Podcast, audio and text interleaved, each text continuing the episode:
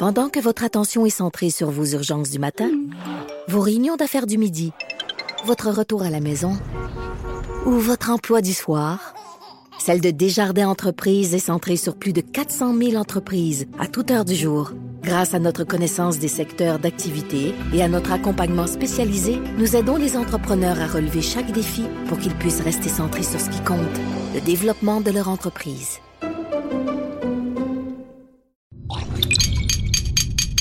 Cube Radio.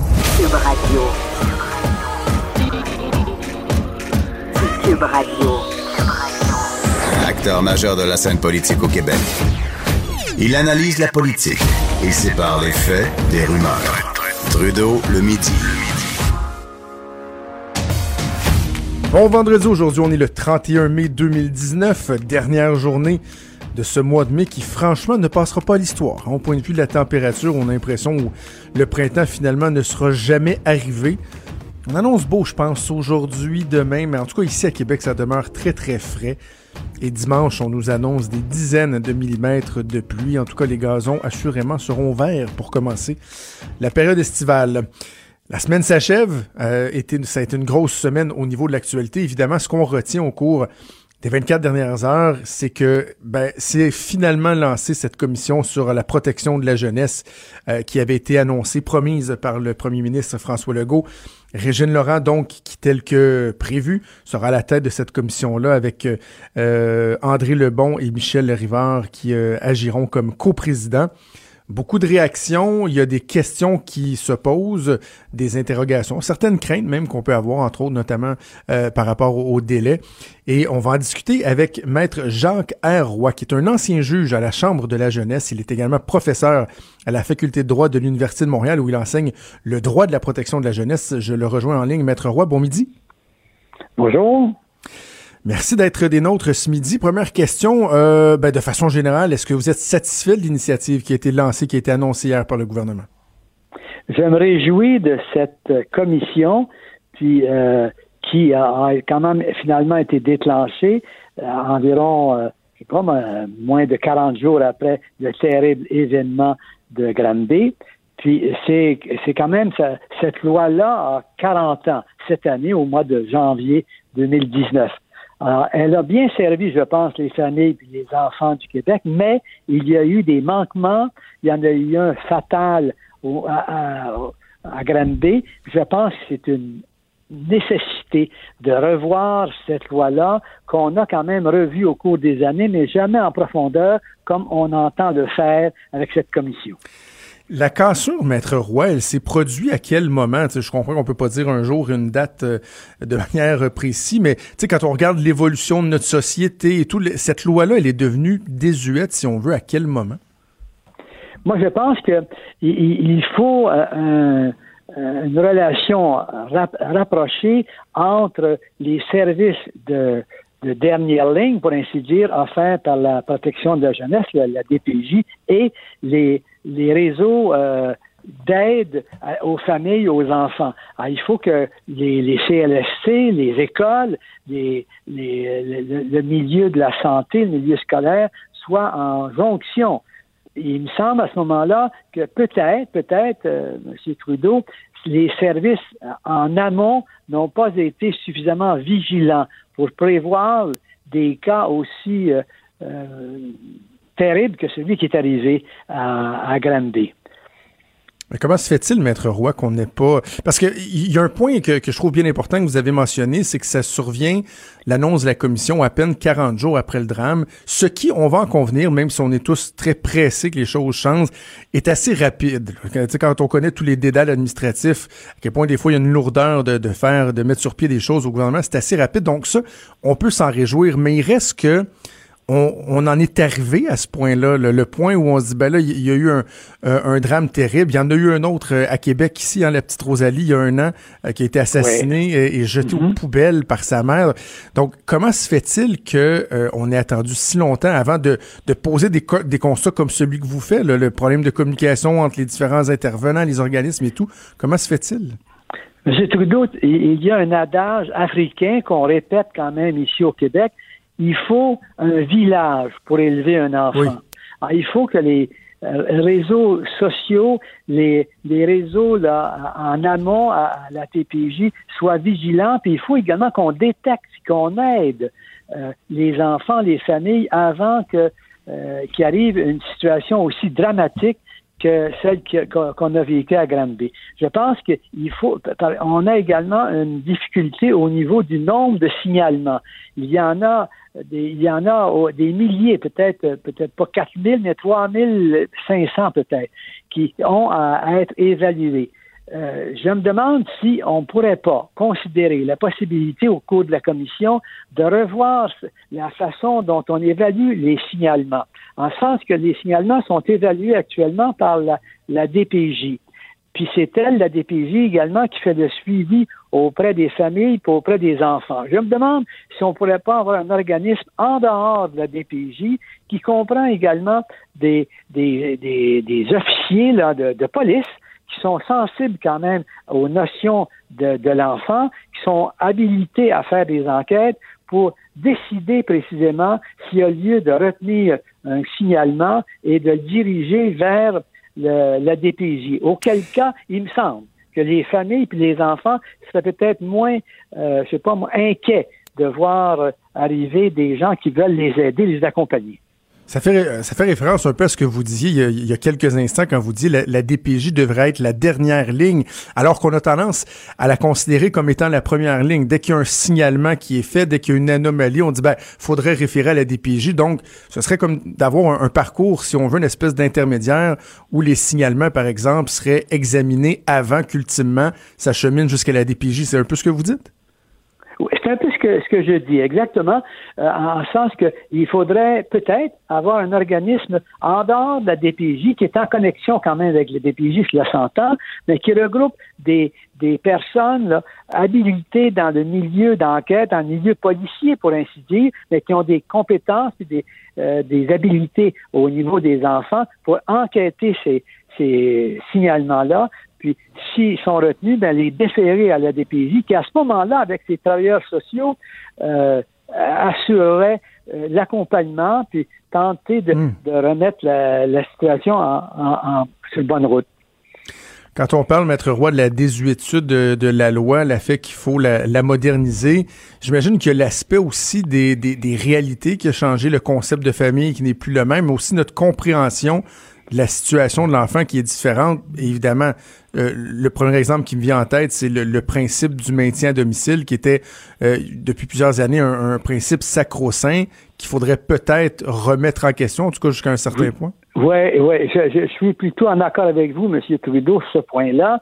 Depuis 40 ans, les connaissances qu'on a des enfants avec euh, ce qu'on a développé au point de vue de la science, au point de vue du cerveau, par exemple. On sait maintenant que tout ce qu'un enfant euh, a comme euh, impression depuis sa naissance, le premier sourire, le premier bruit, la première image s'enregistre dans, dans, dans, le cerveau. Les familles également, au point depuis 40 ans, ont changé la constitution des familles. Les familles reconstituées. Mm. Les familles également euh, de, de, de, nature différente. Alors, j'espère qu'au niveau de la commission, il y a trois excellents commissaires. Il, y a, il va y avoir également neuf autres personnes, là, dont les représentants des partis, mais j'espère également que parmi les cinq, il va y avoir un représentant des communautés euh, des, communautés des Premières Nations. Mais oui. Je souhaite également qu'il y ait des, des, spécialistes, des experts au niveau du développement des enfants,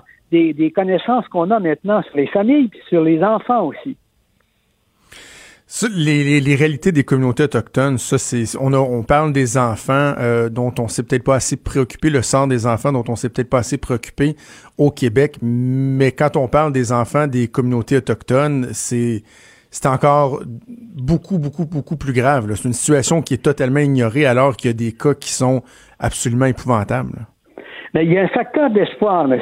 Trudeau, en sens qu'il y a une communauté dans la région de Latic, à Tikamek, à qui le, DPJ a confié des responsabilités. Ce sont eux maintenant la, la communauté qui s'occupe de la situation des enfants qui sont en difficulté.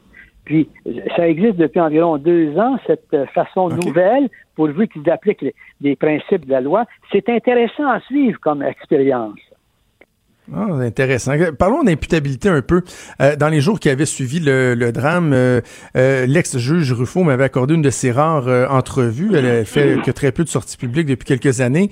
On avait parlé ensemble de l'imputabilité parce que, bon, dans le cas de, du drame de Granby, il y a des questions qui se posent. La commission scolaire, le juge qui a donné une absolution, etc. Bon, la DPJ, puis on se dit, ben, est-ce qu'il n'y a pas un manque d'imputabilité dans le système? Vous, ça, est-ce que c'est une notion qui, qui, qui vous préoccupe? Moi, ce que j'aimerais également, c'est que j'ai siégé quelques 19 ans à la Chambre jeunesse avec, euh, avec beaucoup de, de, joie, beaucoup de joie parce que quand même, quand les enfants arrivent à la DPJ, c'est le dernier recours, mais euh, c'est le, euh, il y a de l'aide, il y a des bonnes choses qui se font. à preuve, hein, le ministre de la Famille, c'est un ancien, c'est une ancienne personne qui est passée par la DPJ. Mais j'aimerais cependant que c'est les jugements que j'ai rendus. Qu'est-ce qui est devenu de ces enfants-là?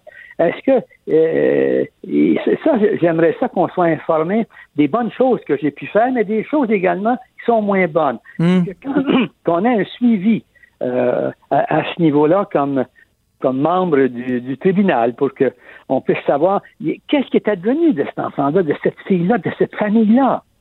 Et ce serait pas juste pour flatter votre ego dans un cas ou pour vous flageller dans l'autre, mais pour en tirer, pour en tirer des conclusions, puis garder ça en tête pour faire évoluer notre façon de voir les choses, d'analyser. Il hein. faudrait que ce soit fait de façon confidentielle, évidemment. Hein. Euh, c'est essentiel pour, précisément avancer. Il me semble que dans un organisme, c'est important le, secteur de recherche et de développement.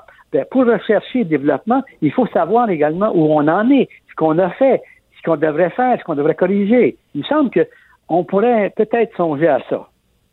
18 mois pour euh, la commission pour euh, faire euh, ses travaux et recommandations. On parle donc au plus tard du 30 novembre 2020 pour la fin des travaux, la remise des recommandations.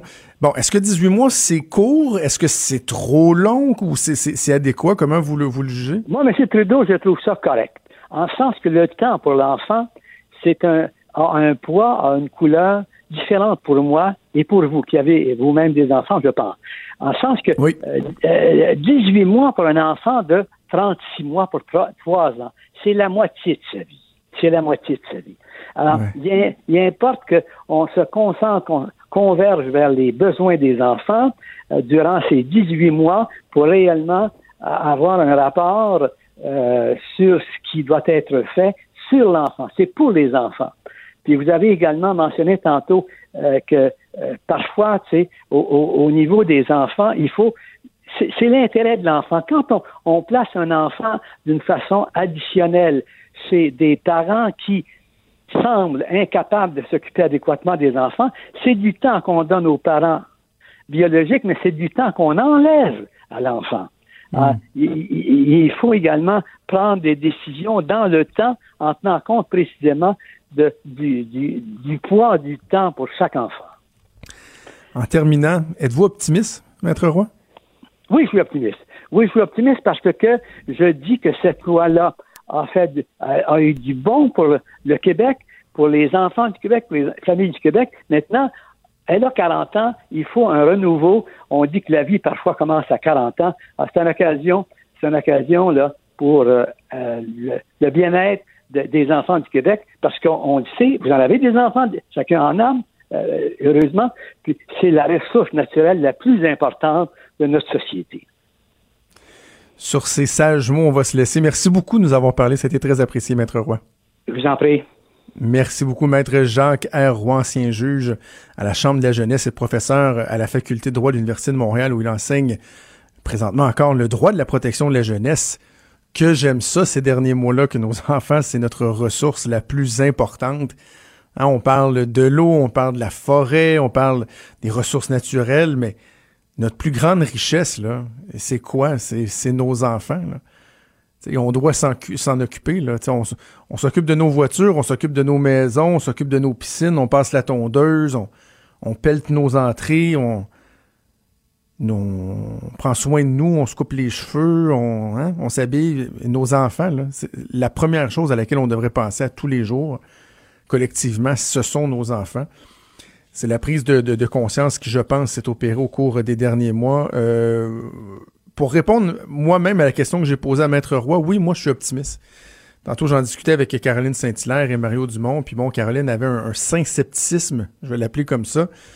Mais en même temps, moi, je pense qu'on peut se permettre d'être optimiste. On doit les laisser faire leur travail. Euh, tout ne peut pas changer du jour au lendemain. J'écoutais Régine Laurent en entrevue avec le collègue Benoît Dutrisac ce matin, puis Benoît semblait se questionner sur ouais, mais est-ce que ça prend une commission, est-ce que c'est pas une espèce du pacte de l'enfance qu'on devrait mettre en place puis aller étudier chacun des cas?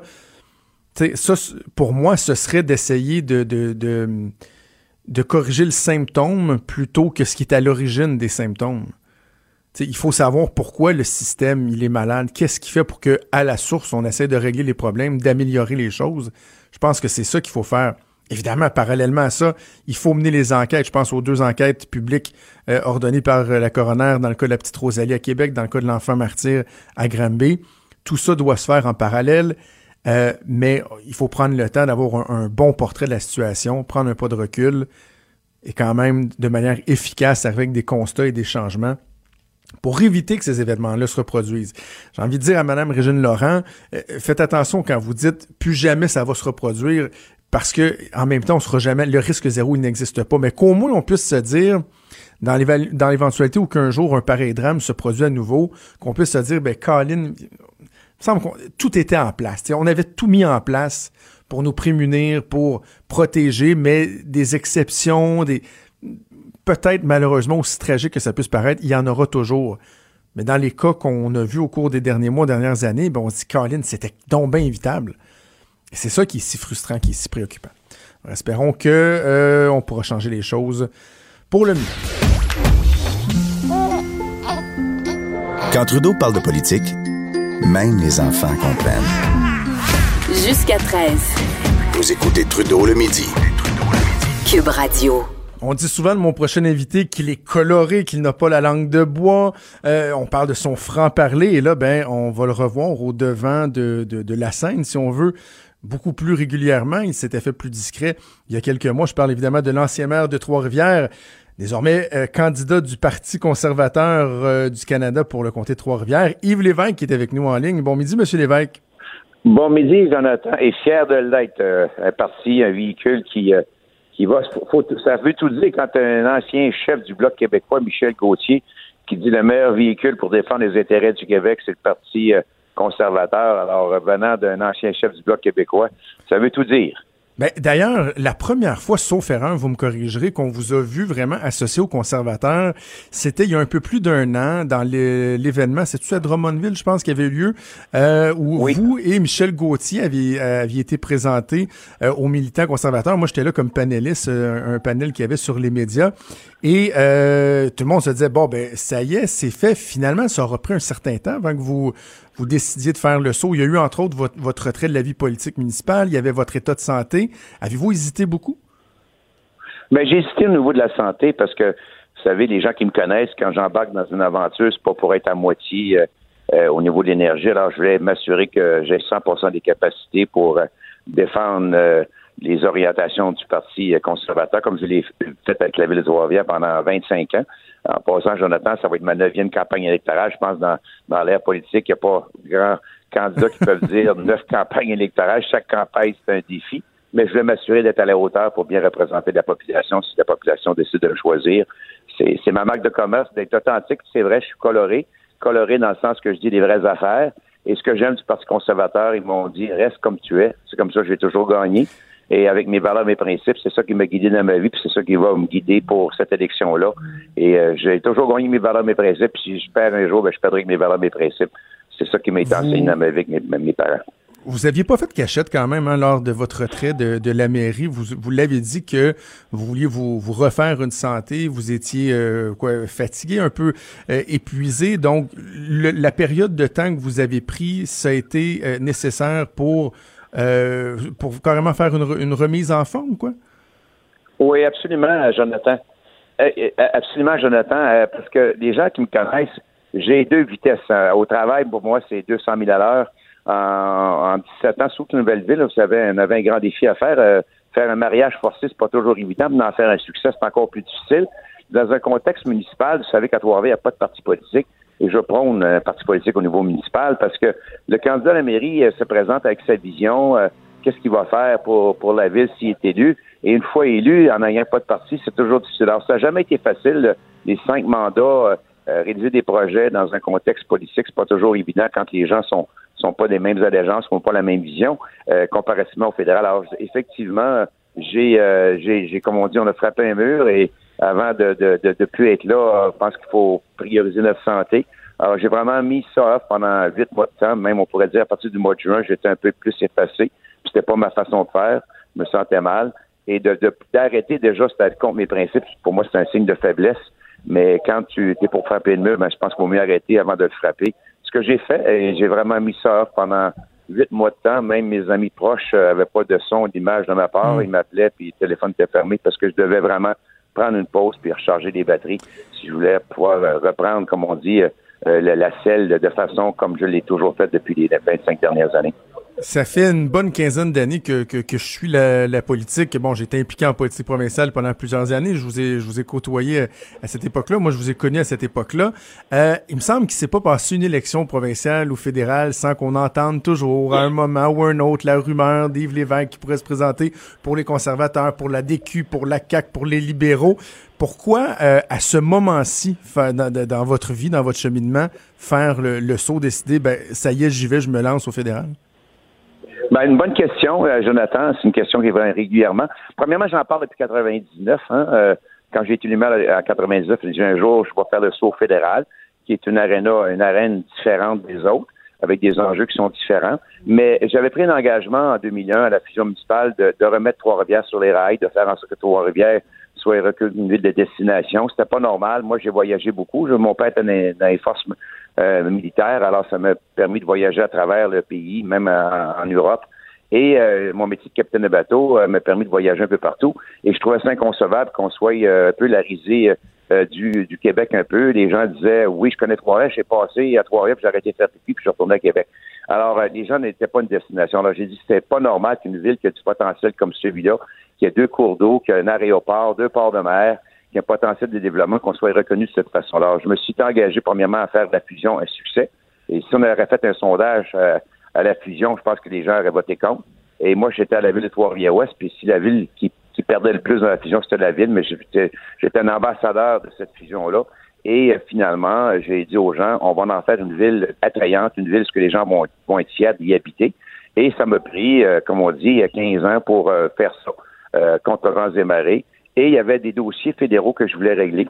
Euh, entre autres, le train à grande fréquence qui va être un, train de Québec à Montréal et aussi l'aéroport de Trois-Rivières. C'est des dossiers, malheureusement, je ne peux pas régler au, niveau municipal. Et comme j'ai dit, j'en parle depuis 99. C'est comme une femme qui dit qu'il se fait désirer, puis jamais qu'elle va euh, faire quelque chose. Alors, à un moment donné, il faut que j'arrête d'en parler. Je suis rendu quand même à un âge de 62 ans. J'ai encore beaucoup d'énergie, mais je dis soit que j'y vais là maintenant ou j'y vais pas j'y vais parce que j'ai des dossiers à régler, j'ai encore la fougue pour le faire. Alors, j'ai décidé euh, de sauter dans le train avec un véhicule qui, qui, qui touche mes valeurs. Vous savez, euh, quand on embarque, j'embarque pas là-dedans parce que euh, c'est parce qu'on embarque parce que ça répond à mes attentes, ça répond à mes valeurs, mes principes. J'ai toujours été guidé par mes valeurs, mes principes. Puis j'aime, j'aime le, le, le, chef Andrew Scheer. C'est quelqu'un connecté à la réalité, quelqu'un qui veut qu'on amène les besoins de chacune des régions au niveau d'un gouvernement, d'adapter les programmes. Souvent, les, c'est comme tant. Moi, j'ai toujours dit, si, si j'étais au gouvernement, je ferais deux ministères. Le ministère de la responsabilisation, parce qu'on blâme toujours le gouvernement sur plein de choses, et le ministère de la déréglementation, parce que comme gouvernement, on a tendance à bureaucratiser le système, et chaque fois qu'on bureaucratise, mais ça coûte de l'argent pour des structures, mais on oublie, on, cet argent-là, on la perd pour la cause. Alors, en étant dans, le domaine municipal pendant 25 ans, je connais les problématiques qu'on a avec les paliers gouvernementaux. Je sais qu'il y a moyen de simplifier ça parce qu'il y a déjà des structures qui existent. Alors arrêtons de créer des hmm. doubles structures, des triples structures, et prenons cet argent-là qu'on met dans les structures qui va servir pour la cause. Alors, je pense que ça, c'est important avec l'expérience que j'ai. Puis, comme j'ai dit tantôt, les dossiers que j'ai euh, pour la région, c'est important. Puis, la vie, comme parce conservateur avec M. Scheer, on a vraiment quelqu'un en selle qui, qui est orienté vers le contribuable et non vers le gouvernement. Vous, vous avez fait euh, référence à vos valeurs. Est-ce qu'il y a certains éléments euh, qui, qui, qui, vous dérange un peu? Bon, par exemple, on parle beaucoup de la question de l'avortement ces jours-ci.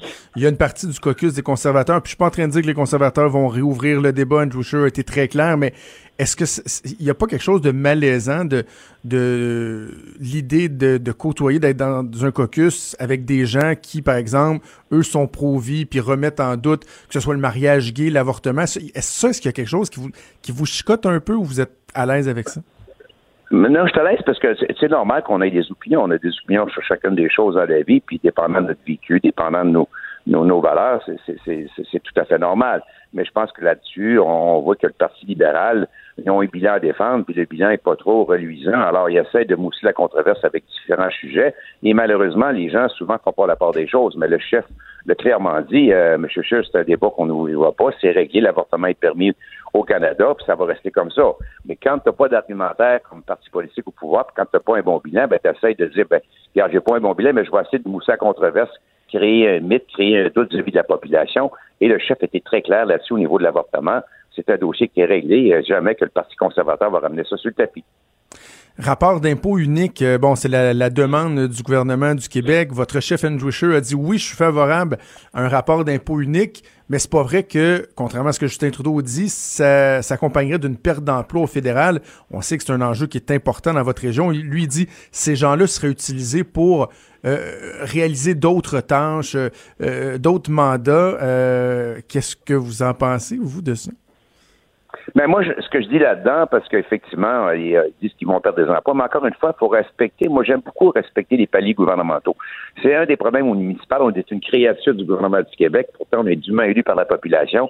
Et je trouve ça inconcevable qu'à chaque fois qu'on veut faire quelque chose, il faut aller chercher une bénédiction du gouvernement du Québec. Alors ça, c'est malsain, puis c'est ça, ça complique la vie des municipalités. Mais à partir du moment qu'il y a un palier gouvernemental qui est élu, exemple le Québec, qui ont passé, c'est rare qu'on voit ça passer euh, une résolution euh, euh, unanime pour euh, demander un rapport d'impôt unique. Euh, de là, quand Andrew Scheer dit on va respecter l'identité du Québec, mais ça, c'est une preuve tangible. Je pense comme gouvernement fédéral, quand il y a un gouvernement qui représente le Québec, demande de façon unanime d'avoir un rapport d'impôt unique, mais je pense qu'il faut adhérer à cette demande-là. C'est tout à fait normal. C'est un gouvernement élu puis la population l'a élu, puis surtout quand on voit que c'est unanime, je pense qu'il faut respecter cette demande-là. Puis il n'y a pas des gens de Trois-Rivières qui pourraient être inquiets par, euh, par vos propos, par votre position, ou quoi? Vous leur dites ben effectivement, comme M. Scheer l'a dit, on va s'assurer de protéger ces emplois-là, même s'ils pourraient être modifiés, quoi?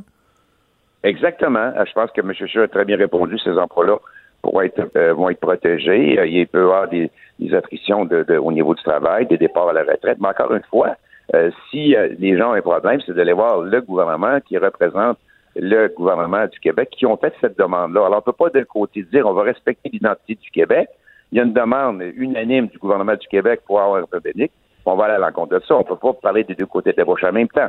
Alors, on, reconnaît. Alors, moi, je dis aux gens, si vous avez un problème par rapport à cette demande-là, mais allez voir le gouvernement du Québec et allez poser des questions. C'est un peu ce que je disais aux gens au niveau du... Vous savez que le gouvernement le plus près des contribuables, c'est le municipal et ont accès à nous autres à tous les 15 jours et souvent venez nous voir des dossiers fédéraux, provinciaux parce qu'ils ont accès à nous. Moi, je disais, écoutez bien, mon bucket est assez plein. On a des représentants fédéraux, au provincial. Allez les voir. Ça vos porte-parole sont très bien payés pour vous représenter. Je sais qu'on est près de vous, mais je pense qu'on a notre terrain de jeu, puis on va jouer dans notre terrain de jeu. Alors là-dessus, si on tient un discours qu'on respecte l'autonomie des provinces, qu'on respecte l'identité du Québec, mais qu'il y a une demande provenant des élus, du élus par les citoyens du Québec qui font une demande, mais je pense, allez voir ces gens-là, puis ils vous diront pourquoi ils veulent avoir ça. De l'autre côté, on parle d'une économie aussi.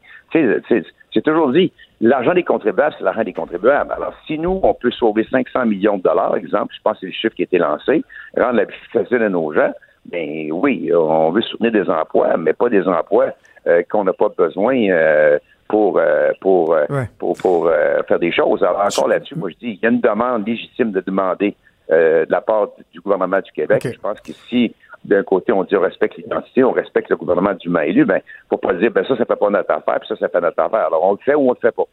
Je reviens sur un élément que vous avez mentionné dans votre réponse. Vous avez dit le municipal, c'est le palier le plus près du citoyen, ce qui est absolument vrai. Moi, j'ai eu l'occasion de travailler en politique au fédéral, en politique au provincial, et j'ai été au ministère des Affaires municipales, donc travailler de, très près avec les municipalités. J'ai vu les, trois, les trois paliers, si on veut. Est-ce que vous avez pas cette crainte-là de, une fois rendu au fédéral, après avoir passé tellement d'années sur le terrain, aura les pâquerettes à s'occuper des préoccupations quotidiennes des citoyens, de trouver qu'au fédéral, là, on est un petit peu loin? Moi, j'ai toujours dit que ce que j'ai le moins aimé, c'est faire la politique fédérale, parce que j'avais donc l'impression qu'on volait à 35 000 pieds dans les airs, puis qu'on était loin euh, du terrain. Est-ce que, est-ce que ça, vous, vous l'avez en tête ou vous avez aucune crainte? Euh, aucune crainte. C'est, ce qui est intéressant, euh, c'est de, j'ai toujours dit, je pense que, je regarde Alain Reyes, où il y a quelques candidats à la mairie, on, était vraiment grandés au niveau de la population. Nous, on, connaît les, les, contraintes. Alors, le défi que je, que je vais avoir, puis c'est un beau défi, c'est vraiment d'amener cette réalité-là qu'on que j'ai vécu à titre de maire pendant 25 ans et de faire en sorte, c'est ça, de, un véhicule, qu'est-ce qui fait que le véhicule va bien aller? C'est les gens qui sont dans le véhicule et de pouvoir apporter euh, notre, notre expertise euh, dans ce véhicule-là. Et avec le chef Androuchus, c'est exactement ce qu'il veut avoir. Il veut être un gouvernement connecté euh, aux citoyens. Alors, il n'y a pas plus connecté qu'un maire, surtout quand tu es là 25 ans, et de connaître les contraintes, les problématiques qu'on vit, que le citoyen vit à tous les jours, et de faire en sorte d'amener cette voie-là autour d'un gouvernement qui a cette ouverture-là pour vraiment corriger euh, le système, pour nous rendre plus efficaces, plus performants avec l'argent des contribuables. Alors, pour moi, c'est une opportunité incroyable d'amener cette, cette expérience-là au niveau d'un gouvernement qui a cette ouverture-là, qui est un gouvernement qui veut être pragmatique, un gouvernement qui veut être efficace pour la gestion des fonds publics et d'amener cette expertise-là, ben, je pense que ça va être un atout. Puis moi, ça va me faire un plaisir de le faire et de convaincre l'ensemble des, membres du, parti de tel changement par rapport à tel changement. Puis c'est pas des parce que je l'ai vécu pendant des années. Ouais. En terminant, euh, un peu plus tôt à, LCN, euh, on je faisais mon segment du vendredi euh, dans l'émission de Mario Dumont avec Caroline Saint-Hilaire et les trois on discutait et on n'était pas tout à fait d'accord à savoir dans l'éventualité de l'élection d'un gouvernement conservateur et que vous êtes élu, on se disait, est-ce que c'est un automatisme qu'Yves Lévesque va devenir ministre, va être membre du cabinet de, de, d'Andrew Scheer? Vous, si je vous pose la question? Ben, il y, a, un automatisme. Premièrement, là, c'est d'être député. Mon premier rôle, là, c'est d'être député, puis je vais le faire avec, euh, avec passion, avec détermination. Si le chef décide de de mettre euh, comme ministère, je, le, oh, je, ça serait niaiseux de dire que je serais pas content, mais c'est lui qui va décider. Mais au départ, je suis là pour représenter la population. Je suis un député. On peut être un député très influent. J'ai toujours dit, il faut être au pouvoir, puis ça prend quelqu'un qui est capable de défendre ses projets à titre de député. Puis les gens me connaissent très bien. À titre de maire, euh, j'étais euh, souvent avec des députés de l'opposition et mon travail était de faire des liens avec euh, les, les, députés au pouvoir qui n'étaient pas dans ma circonscription pour défendre mes projets pour les, mettre euh, en avant, en avant-plan et de tisser des liens d'amitié avec les gens qui sont au pouvoir. Alors, je pense que les gens ont vu les résultats. Et si euh, le premier objectif, c'est d'être élu comme député, puis si le chef décide que j'ai les capacités de bien représenter le Parti euh, conservateur à un autre niveau, je vais le faire avec plaisir, puis je vais le faire avec passion et détermination. Même mon premier objectif, c'est vraiment de défendre les intérêts de ma population comme député de Trois-Rivières. Puis je pense que les gens m'ont vu aller dans, dans, dans ce dossier-là, puis je vais faire la même chose à titre de député chez Puis pas chez je suis convaincu que le Parti euh, conservateur, c'est le meilleur véhicule pour bien représenter l'ensemble des Canadiens et Canadiennes au niveau du gouvernement. Ben, Monsieur Lévesque, on vous souhaite la meilleure des chances. On va avoir la réponse le 21 octobre prochain. Oui, oui, tu as parlé ce midi. raison. Merci. Merci, Jonathan. Bonne chance. C'était Yves Lévesque, l'ancien maire de Trois-Rivières. Il va donc porter les couleurs du Parti conservateur lors des élections de l'automne prochain dans le comté de Trois-Rivières. Petite nouvelle de dernière minute, ça vient toujours de rentrer. Le réalisateur Jean-Claude Labrec, qui est décédé euh, dans la nuit du 31 mai, entouré de ses trois fils, décédé au centre hospitalier de l'Université de Montréal. Il était âgé de 80 ans. Monsieur Labrec qui a réalisé plusieurs plusieurs films bien connus, euh, qui euh, donc avait reçu en 1992 euh, pour l'ensemble de son œuvre. Vous comprenez que je, reçois ça au moment où je vous parle. il avait reçu le prix du gouvernement du Québec, le prix Albert Tessier. Il a été euh, notamment chevalier de l'Ordre des arts et des lettres euh, de la France, nommé en 1993, l'Ordre national du Québec en 2009. Bref, on aura assurément l'occasion d'y revenir. Jean-Claude Labrec qui est décédé à l'âge de 80 Les vrais enjeux, les vraies questions.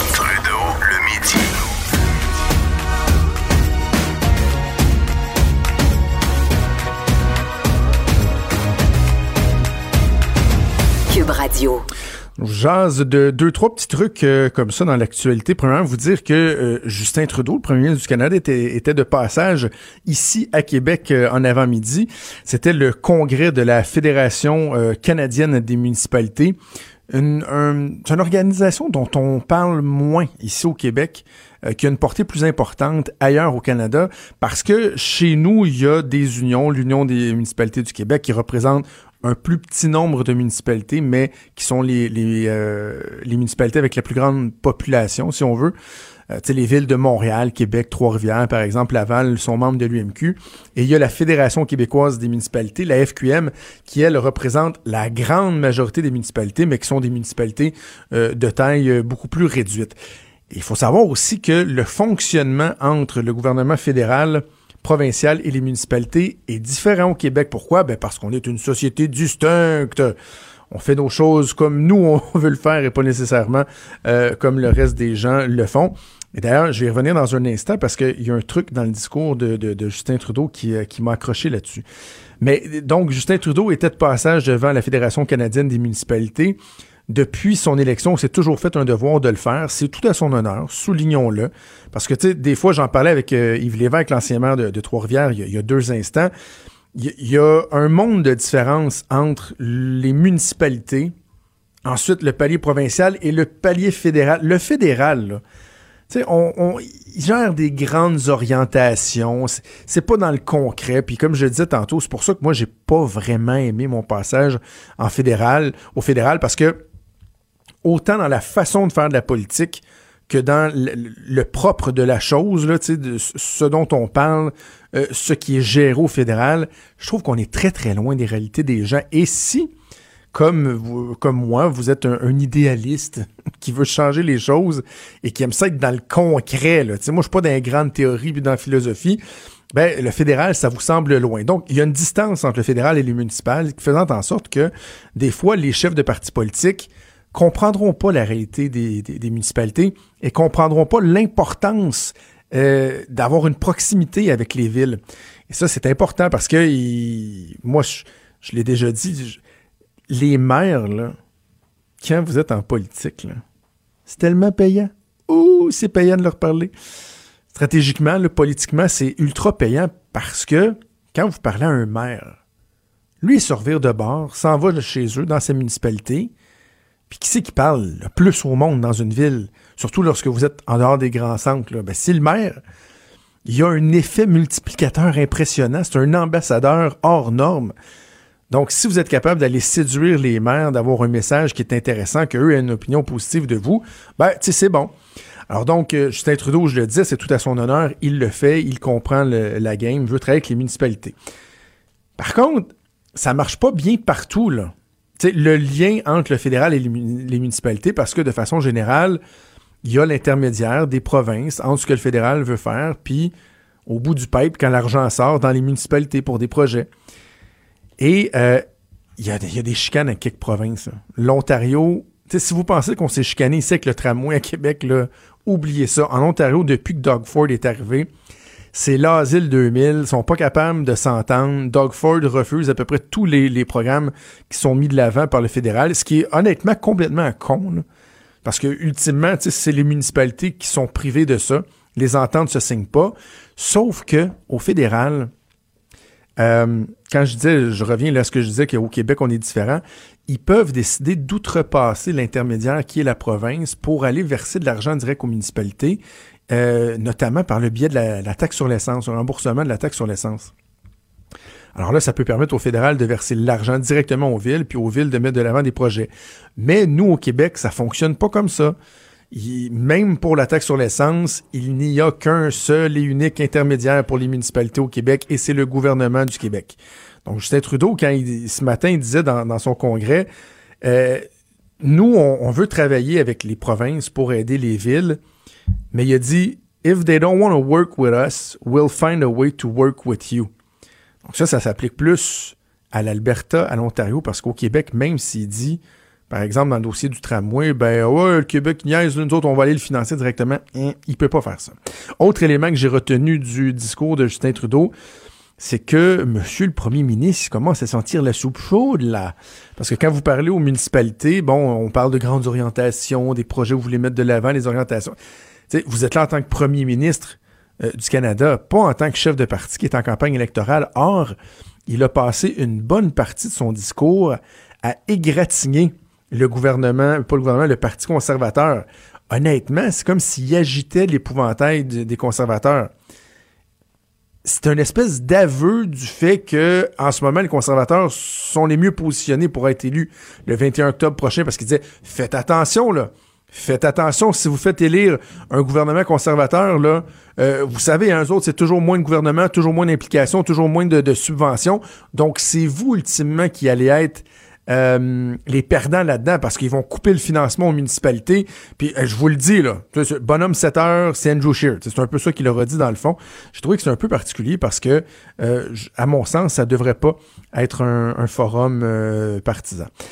Avant d'aller avec Véro Racine pour clore la semaine avec parler un peu de showbiz, peut-être juste faire un, petit tour ici, un petit croche du côté du provincial. on peut parler de hier aujourd'hui de ce qui se passe à l'Assemblée nationale mais beaucoup de difficultés entre le gouvernement de la CAQ et les oppositions, notamment euh, le Parti libéral. Le projet de loi 9, c'est difficile. Sur l'immigration, on a de la misère à avancer. Qu'est-ce qui va arriver du projet de loi 21? Et là, de plus en plus dans l'air, il y a un scénario de prolonger la session. Parce que la session parlementaire doit se terminer euh, le 14 juin prochain, donc vendredi prochain. Mais là, François Legault, hier, qui a brandi, si on veut, une espèce de menace en disant Écoutez, moi, j'ai dit à mon monde, à mes députés, euh, de se préparer à siéger la semaine du 17 s'il faut. Là. Et là, d'après moi, si on va le 17, il va dire bon, on peut siéger le 14 aussi, euh, le, 24 juin aussi, là, dans cette semaine-là, semaine de Saint-Jean, puis pourquoi pas au mois de juillet. Et ça, c'est quand même assez habile, parce qu'il y a quelques semaines, la députée libérale, Hélène David, disait Nous, là, on veut. On comprend que le, gouvernement veut adopter ses projets de loi, celui sur la laïcité notamment, mais on veut bien faire les choses. Et nous, s'il faut, on prendra tout l'été. On prendra tout l'été pour, le, pour travailler. On est là. Et là, François Legault, dans le fond, colle le bluff un peu en disant OK, parfait, on va rester une semaine de plus. Sauf que vous êtes un député ou une députée, là, surtout si vous n'êtes pas dans la région de Québec, vous partez 4 à 5 jours par semaine pendant, tu sais, quoi, une quarantaine de semaines dans l'année. Et là, la date du 14 juin est encerclée depuis longtemps sur le, calendrier. Parce que le 15 juin, votre épouse ou votre époux va tomber en vacances probablement lui aussi. Vos enfants vont finir l'école, puis vous avez des choses de planifier. Il est temps d'aller faire du camping, il est temps d'aller faire un petit voyage euh, la côte est, euh, aller reconduire les enfants euh, dans, les, dans les camps de jour, faire des rénovations sur le terrain. Et là, si vous prenez le téléphone, puis vous appelez votre conjoint, conjointe ou vos enfants, puis vous dites « Ouais, finalement, on va rester une semaine de plus. Pourquoi? » Ben, parce que c'est une game politique, là. Ça passera pas. Ça passera pas. Donc, je pense que c'est très habile de la part de François Legault qui appelle le bluff, si on veut, des, euh, euh, des, partis d'opposition. Ça me surprendrait beaucoup qu'on siège plus, ou en tout cas, si ça arrive, euh, maximum une semaine. Sinon, je pense qu'il va y avoir beaucoup de divorces qui seront prononcés dans les 125 comtés du Québec. On revient dans quelques secondes. Cube Radio. Cube Radio, autrement dit. Trudeau, le midi. Véronique Racine est avec moi pour finir la semaine. Comment ça va, Véro? Oui, salut, salut tout le monde. Euh, premier sujet que j'aborde avec toi, et, ça semble vraiment euh, susciter beaucoup d'intérêt, entre autres à cause de la projection qui a eu lieu au Festival de Cannes en avant-première le film sur la vie d'Elton John, qui est comme une biographie, un film biographie, fait beaucoup jaser et les commentaires semblent très très bons. Hein. Ah, c'est super positif et on peut le dire là, c'est à la hauteur du personnage, donc beaucoup d'excentricité euh, durant la biopic, euh, coloré, spectaculaire, c'est les mots qui reviennent le plus souvent. Puis comme tu le dis, le film avait aussi fait fureur du côté de Cannes. Puis aujourd'hui, on va enfin pouvoir voir euh, la biopic de Elton John. Ça sort euh, au cinéma si ça vous intéresse cette fin de semaine. Et c'est Dexter Fletcher, le cinéaste britannique, qui est aussi derrière euh, le film Bohemian Rhapsody, qui est euh, inspiré de la vie de Freddie Mercury, qui s'est aussi occupé de Rocketman. Et euh, si on se fie à ce qu'avait donné Bohemian Rhapsody, je pense qu'on peut espérer beaucoup c'est un film qui avait récolté 900 euh, millions de dollars au box-office. Mais en même temps, il y a bien, bien, bien des gens qui ont été déçus de Bohemian Rhapsody parce qu'on disait que c'était trop édulcoré, que on avait voulu faire un film très, très plat. Donc, ceux qui disent, ouais, c'est le même réalisateur, j'ai pas aimé Bohemian Rhapsody, il paraît que non. Dans le cas d'Elton John, euh, du film sur Elton John, on va euh, ailleurs, c'est-à-dire que c'est parfois difficile, parfois dur, mais on est resté collé, semble-t-il, beaucoup plus à la réalité euh, au parcours de vie d'El- d'Elton John, incluant les, les bons comme les moins bons euh, moments. là. Puis je pense qu'on n'avait pas vraiment le choix de faire ça de cette façon-là parce que bon, euh, Elton John et Freddie Mercury n'ont pas grand point en commun à part bon la gloire, l'argent, le succès. C'est deux personnalités complètement distinctes. Donc d'un côté, oui, le biopic euh, pour euh, Freddie Mercury est très euh, drame, très neutre et on y va dans l'extravagance là pour ce qui est de Rocketman avec Elton John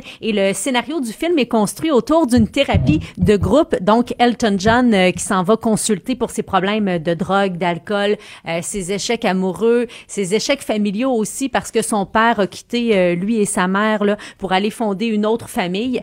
Euh, donc on parle là de ça et à, travers évidemment là euh, ce, ce, fond, on parle de l'ascension fulgurante d'Elton John. Je pense qu'on pouvait pas faire autrement là. Donc de ses débuts en 70 jusqu'au euh, sommet de sa gloire. Puis euh, si vous avez vu d'ailleurs la bande annonce là, euh, ça a été diffusé euh, largement. Ça promet. C'est vraiment Mais- de toute beauté. C'est coloré et les costumes, wow, ça semble Absolument. grandiose. Et l'acteur qui incarne Elton John, Taron Egerton, euh, les commentaires sont incroyables sur sa performance. D'ailleurs, c'est lui qui chante les Ben tunes oui. hein, dans le film. C'est fou. Imagine le travail qu'il y a derrière tout ça. Là, il faut bien chanter aussi, là, admettons-le. Puis euh, son jeu d'acteur semble super soigné. Euh, c'est vraiment à voir la compter de ce soir. Ça vous tente une petite soirée cinéma avec un, un popcorn à 30 dollars. Très, Pourquoi très pas? hâte. Écoute, j'ai jamais, jamais été le plus grand fan d'Elton John, mais depuis qu'on parle de, son biopic et que les, les jouent, je me rends compte qu'il y a plusieurs de ses vieilles chansons qui sont très bonnes, qui vieillissent bien, puis que j'ai envie de rentendre. Donc, ça va euh, relancer. D'ailleurs, je sais qu'ils vont publier l'album tiré du Oui. film avec les chansons euh, chantées par euh, Taron Egerton. Parlons des spectacles euh, qui s'en viennent Québec-Montréal ce soir au Centre Bell. À quoi on a droit? C'est ton genre, hein, ce soir. Ah, c'est quoi? Dis-je Ah, ironiquement. Ah oui, je sais, c'est quoi? C'est loud. C'est- loud. Ouais, le rappeur. Vous rappeur. allez pouvoir le voir ce soir au Centre Bell et aussi demain et entendre, bien sûr, toutes les femmes savent danser. Toutes les femmes savent danser. Si c'est pas elle, ce serait quelqu'un d'autre. Travers le monde Ouais, entier. je She euh, je suis, je vraiment content de ma carrière. euh, C'est euh, c'est un peu fou ce qui m'arrive. J'ai de la misère à contrôler mes émotions. Ça te va bien? Ah mon Dieu, ça te je va le bien, hein, l'attitude hip-hop, mais quand même pas trop Ah! souvent, là, tu sais. euh, garde un petit peu plus euh, de... Ouais, non, Joanne, elle aime pas ça là, quand je fais un personnage hip-hop. Elle m'a dit que je lui tapais sur les nerfs. fait que c'est ça. Fait que Loud, ce soir au Centre Bell, quand même, euh, donnons-lui ce qui lui Ah ouais. revient. Remplir le Centre Bell deux fois. Je lisais que c'est la première fois qu'un rappeur québécois Oui. remplit le Centre Bell, Oh puis il oui. le fait deux fois en plus. C'est incroyable, là. Euh, on l'aime ou on l'aime pas. Il va venir présenter euh, deux albums. Ces albums, d'ailleurs, vont super bien. Hein. Il y en a un qui est sorti la semaine dernière. C'est le deuxième. euh, Tout ça pour ça. Et euh, le premier album sur lequel on retrouve Toutes les femmes savent danser, euh, qui a connu une année spectaculaire et ça se nomme Une année record. Donc, spectacle ce soir et demain Ben, bravo, pour bonne- le rappeur Loud. Bonne soirée aux gens qui seront à l'âge. Je vous souhaite beaucoup de plaisir. Centre Bell, euh, la semaine prochaine, c'est mon premier idole de jeunesse qui Ah, va ouais? débarquer. Là. Eh, je savais même pas. Corey Hart. Ben. Tu vas-tu avoir tes, tes lunettes, là, pis tout, là? Tu vas-tu aller lui, euh, lui dire bonjour, lui Écoute, rendre honneur en Faut que je chantant? te dise, euh, j'ai failli y aller, y aller le 6 juin, OK? Euh, par contre, c'est mon di- dixième anniversaire de mariage, le Ah, 6 ben là. juin. Et là, je m'étais questionné à savoir, est-ce que c'est un beau cadeau ou pas pour ma blonde Non. que je l'amène voir Corey Hart? Et finalement, ben, euh, j'ai pas eu besoin de répondre à la question parce que le 15 juin, une semaine après, il est Oui. au Centre Bell Oui. et euh, on amène ma mère, toute la famille, ma mère voir le spectacle de Corey Hart pour ses 65 ans avec les enfants et tout. Donc, je vais le voir au Centre Bell. C'est plus approprié, je trouve. Et aussi. je vais assurément euh, me déhancher euh, et chanter comme je le faisais étant jeune sur Sunglasses at Night, C'est sûr que ça va faire partie de ses succès. Là. Il peut pas passer euh, à côté de ça. Donc, c'est vraiment la gamme de ses succès des années 80. Euh, le spectacle se nomme d'ailleurs Never Surrender. Et je trouve ça intéressant parce que c'est tiré d'un article du journal, article de Cédric Bélanger, qui explique que euh, tout dépend où il va chanter. Il va y avoir une version différente du spectacle. Donc, ça fait Oui. euh, des spectacles très euh, exclusifs. Entre autres, pour Montréal et Québec, c'est la gagnante de la voix, Geneviève Jaudoin, qui va monter avec lui sur scène. Il va avoir aussi Quelle un voix? duo avec Julie Masse. Ben là. Ah, nostalgie quand tu nous tiens. Ah, ils ont, c'était quoi dans leur chanson, eux autres? Qui, Ils vont chanter là-bas. Oui, là-bas. Mm, oui, oui, oui. On comprend. Autant en français qu'en anglais, Corey Hart, on comprend rien quand il chante. Ça, c'est un une chose qu'il faut remarquer. Quand j'étais jeune, là, en anglais, je pense que l'ai déjà raconté. Tu sais, quand j'ai commencé à chanter Sunglasses at Night, puis qu'on faisait des spectacles dans ma famille là-dessus, euh, je connaissais, je connaissais pas l'anglais. Là. Fait que, j'ai inventé les paroles. Puis là, quand tu vieillis, il y a des chansons que tu revisites en disant, hey, tu chantais-tu pas à bonne affaire, mais Sunglasses at Night, pas plus tard que la semaine dernière, j'ai été voir les paroles parce qu'encore aujourd'hui, je l'écoute. Je suis pas capable de comprendre ce qu'il dit. On dirait qu'il y a une patate dans la bouche. Aussi bon soit-il, là, on dirait qu'il y a une patate dans la bouche. Mais je vais l'avouer, moi, c'est vraiment pas mon préféré. Là. Son répertoire, je le connais pas beaucoup. Je trouve ça quétaine. Ah, je trouve ça quétaine. Ça vient pas me chercher, non? C'est... Ah! Ah non, vraiment pas Ah, même. euh, tu me déçois. Non, non, je payerai pas pour aller voir Corey Hart. Je serais plus du type, euh, du type loud ce soir ou demain. On en écoute un. Ah non. Ah, c'est là-bas? Là-bas. Je fais, je fais le feu de cheval. Ok, là, il y a du courage. C'est quand même pas si pire. Attends. là. Ben, Là-haut tout, était possible, non, tout était possible à mon âge. Ah. Ok, La c'est force pas et la si pire, c'est pas si pire, mais là, je pense qu'il se concentrait beaucoup. Alors, merci de me faire mentir. Bon, parlons de la fête nationale. On a parlé de la fameuse Saint-Jean de Sol et Tipoil, de Sol et Catherine Dorion, euh, qui retient l'attention, mais il y a la fête nationale à Montréal qui devrait encore avoir quelques personnes, malgré le fait que tout le monde va vouloir aller à la Saint-Jean de, de Sol et Catherine. Euh, on apporte des changements à la Saint-Jean? Oui, changement d'endroit, parce que là, le spectacle va quitter la place des festivals pour retourner à l'île Sainte-Hélène. Donc, c'est une belle façon aussi d'inaugurer euh, l'amphithéâtre naturel au parc Jean-Drapeau. 23 juin, c'est la date du spectacle, là, comme chaque année pour euh, du côté de Montréal. Et euh, pour une troisième année, c'est Guillaume le Métivierge qui va animer l'événement. Il y a certains artistes qui vont monter pour la première fois sur scène et je trouve ça vraiment intéressant euh, de voir et d'entendre Roxane Bruno. Euh, c'est une fille Oui. qui s'est fait connaître sur les réseaux sociaux. Ça a été un coup de foudre total Mais- avec son public. Écoute, elle a des millions et des millions de vues Moi, sur j'ai pogné un YouTube et kick sur Facebook. elle dans le temps des fêtes. Là, je faisais rien qu'écouter ses chansons. Ah, elle est incroyable, euh, du talent, euh, une fille aussi qui a l'air euh, très terre à terre. Donc, euh, elle sera là euh, pour la fête nationale du côté de Montréal. Parmi les têtes d'affiche, bon, Éric Lapointe, c'est un incontournable aussi. Marie-Hélène Thibert qui est de retour. Bon, elle avait été présente en 2010. Elle va revisiter le répertoire de Paul Piché, Guylaine Tanguay, Marie-Michel Desrosiers. Euh, Mariana Mazza qui elle va lire un texte donc on oublie l'humour là pour euh, l'humoriste cette soirée-là et on promet aussi un spectacle du cirque Éloise. Hey, en 20 secondes, Guns N' Roses travaillerait sur du nouveau matériel, Véro? Ouais, mais je pense qu'on va y croire quand ça va arriver là, je sais pas si tu te rappelles là, de l'histoire. Ah, c'est bien Chinese Chi- Democracy. Chi- ouais, c'est ça. Écoute, c'était fou là, ça avait coûté euh, c'est 13 millions de dollars, c'est l'album qui a coûté le plus cher au monde à, à- à produire, puis on avait attendu plus de 10 ans. C'était finalement sorti en 2008, puis là Slash, pas très limpide là, il a dit oui, il travaille sur quelque Euh, chose, mais pas euh, trop euh, sûr. Euh, ouais, c'est un petit peu vague donc en à même suivre. temps, on est, on- est-ce qu'on en veut du nouveau matériel? On n'est pas sûr. on, on est bien que nostalgie. Hey, merci Véro. Cube Radio.